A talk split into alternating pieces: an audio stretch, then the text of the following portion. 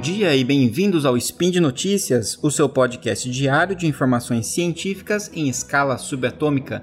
Eu sou André Bach e hoje, dia 9 Faian no calendário Decatrian, ou se você preferir, dia 30 do 5 no calendário gregoriano, vamos falar de medicina e saúde. Speed Notícias.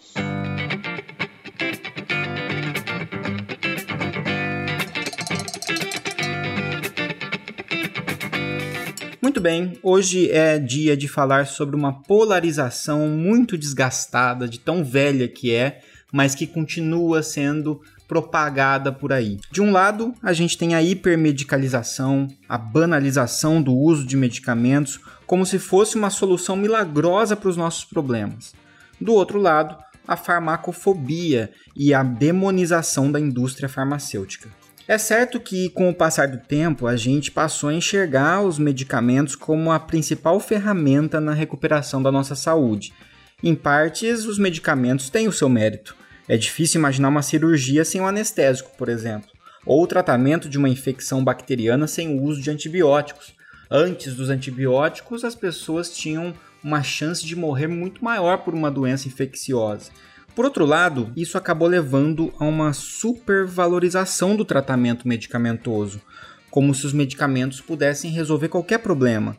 A falsa impressão de que existe medicamento para tratar qualquer coisa em qualquer situação e com grande eficácia, o que é completamente dissociado da realidade, que é bem menos utópica que isso. Nenhum medicamento é capaz de ser tão eficaz assim e são poucos os medicamentos que de fato causam um impacto gigantesco. A maioria dos medicamentos trazem um benefício pequeno a moderado que vai se somar a outras condutas para tentar trazer um bem-estar ou uma melhora para um paciente. Isso acabou contribuindo ao longo do tempo para a banalização do uso de medicamentos e, consequentemente, para a automedicação.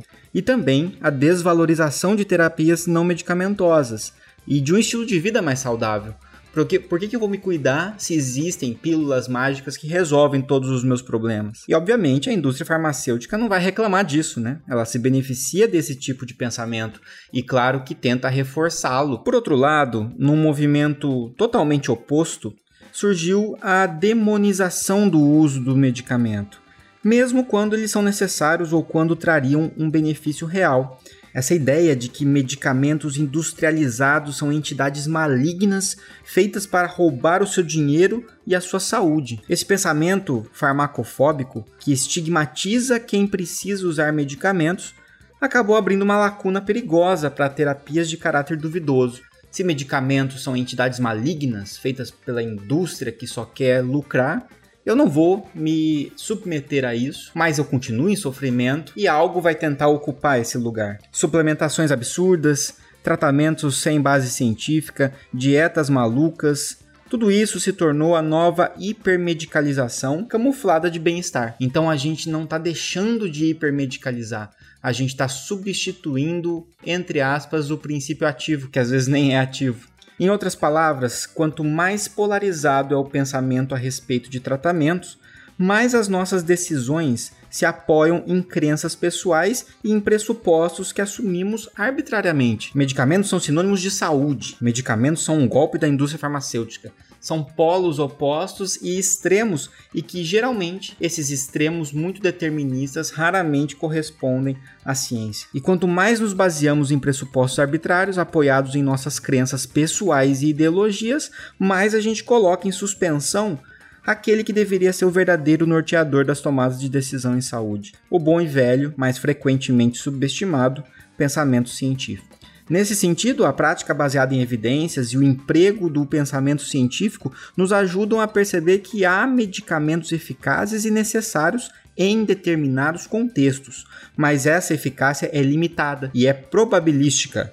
Pode ser que funcione, pode ser que não, mas existe uma maior probabilidade de trazer benefício do que a probabilidade de trazer um dano ou de um custo muito alto. Isso se relaciona inclusive com o risco individual, as probabilidades individuais de cada paciente, e é por isso que é necessário fazer uma individualização do tratamento. Nos ensinam, as práticas baseadas em evidência nos ensinam que sempre existe um custo e o risco de causar dano, tanto se a gente se omitir quando a gente não usa algo necessário que poderia trazer benefício, quanto a gente resolve agir ao usar algo desnecessário, mas que pode trazer riscos. Por isso, cuidado com discursos emocionados que santificam ou que demonizam ferramentas. Nesse sentido, alguém sempre vai se beneficiar dessa polarização, mas nunca vai ser o paciente. Era isso que eu queria conversar um pouco com vocês hoje, chamar atenção para essa polarização de pensamentos que é totalmente anticientífica, para que a gente sempre enxergue medicamentos e tratamentos como ferramentas que podem trazer benefício em contextos adequados, em pacientes adequados. Um grande abraço a todos, deixe aqui o seu comentário, pode, você pode também uh, nos enviar um e-mail no contato arroba e é bom sempre lembrar que esse e outros podcasts aqui do Portal Deviante só existem graças ao apoio de vocês, seja indicando esse podcast, compartilhando, mostrando para alguém que ainda não conhece, avaliando esse podcast nas plataformas digitais e também através do nosso sistema de patronato. Um grande abraço e até o próximo Spin de Notícias.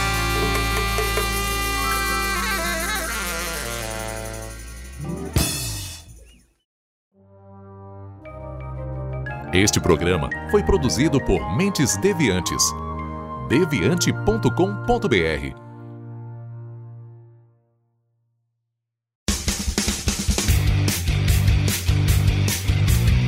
Cortes, edição de podcast.